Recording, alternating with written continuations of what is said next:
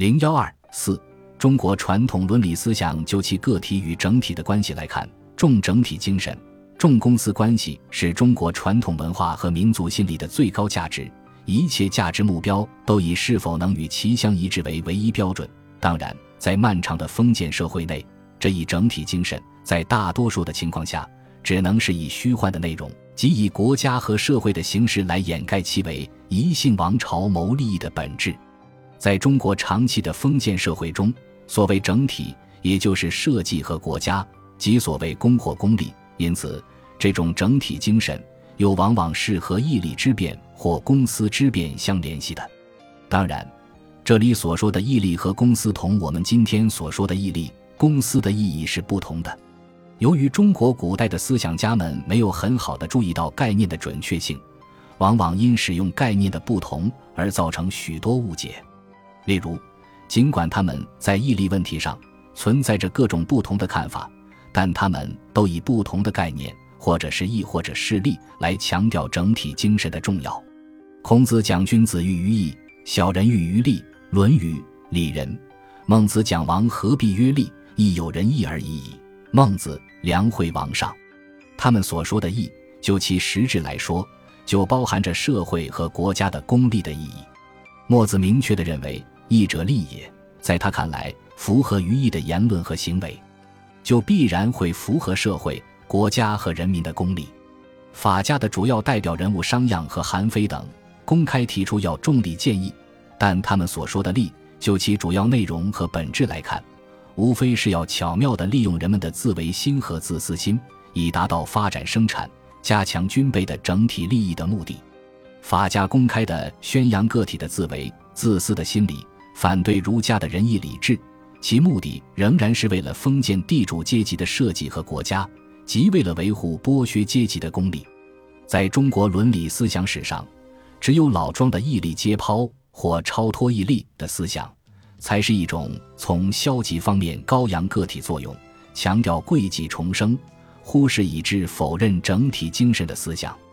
由此可见，从先秦以来的儒墨道法四家来看，儒墨法的重视整体的精神，到后来都统一在儒家的思想中，并得到了强化。中国封建社会的政治思想家和伦理学家们，从维护封建制度出发。总是把所谓社会国家的利益强调到至高无上的地位，怎样才算是为社会、为国家尽伦尽职呢？其最终要求就变成了对国君一人的忠诚，忠于国家，忠于民族。在封建专制社会中，同忠于皇帝成了同义语。整体精神在实质上是虚幻的、虚假的、欺骗性的，但是也要看到。中国传统伦理思想中强调义的原则，认为在个人利益与整体利益矛盾时，应当杀身成仁、舍生取义。这一思想在中华民族的发展史上，既有着一定的历史局限性，更有积极的影响。南宋时期的著名民族英雄、爱国诗人文天祥，就是在儒家传统伦理思想的影响下，表现出他的不屈不挠的精神的。一千二百八十三年。文天祥最终被杀害，但人们从他的衣袋中找到他生前写下的绝笔自赞，上却写着：“孔曰成人，孟云取义，为其义尽，所以人至。读圣贤书，所学何事？而今而后，庶几无愧。”他的意思是说，孔子说要杀身成仁，孟子说要舍生取义，只有行为完全合乎正义，才能达到人的境地。读了那么多古圣先贤的著作，到底要学的是什么？从今以后，我总算问心无愧了。而且他在《过零丁洋》中早已表现出了人生自古谁无死，留取丹心照汗青的精神。即使死了，也要让红心在史册上永远辉映，表现出了为民族整体利益而勇往直前的无私无畏的精神。有人说，中国文化是一种不讲是非、不懂是非。一味追求荣华的文化，又说中国文化是一种明哲保身、安贫乐道的文化，这是一种无知的虚无主义的态度。这里需要强调指出的是，中国传统的伦理道德是既有糟粕又有精华，而且二者往往是结合在一起的。因此，对中国传统伦理思想的整体精神的认识，也绝不能采取简单的态度。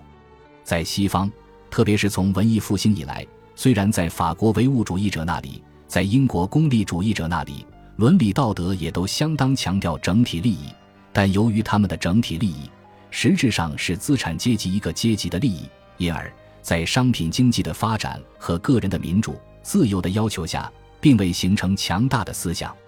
相反，人们为了反对封建神学压迫，比较重视个人的自我发展，强调以不损害他人为原则的合理利己主义，强调以个人为中心的个人主义，强调个人利益和个人需要的获取的正当性，强调民主精神。这些思想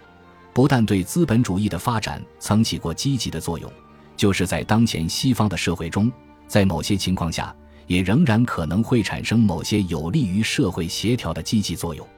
可是，随着资本主义的发展，西方以自我为中心的利己主义和个人主义思想，愈来愈成为西方社会发展和协调人际关系的一个障碍。因此，有分析、有选择地吸收西方伦理传统的某些积极因素，用马克思主义的基本观点加以批判改造，对我们当前的现代化建设也是有好处的。但是，更应该看到，我们今天要建设的是中国特色社会主义，包括中国特色物质文明和精神文明，中国伦理传统的整体精神，它的公私之分和义理之辨。如果能抛弃其所积淀的陈旧内容，吸收其一般的道德原则和评价标准，以马克思主义的观点、立场和方法加以改造，应当说还是有重要意义的。本集播放完毕。感谢您的收听，喜欢请订阅加关注，主页有更多精彩内容。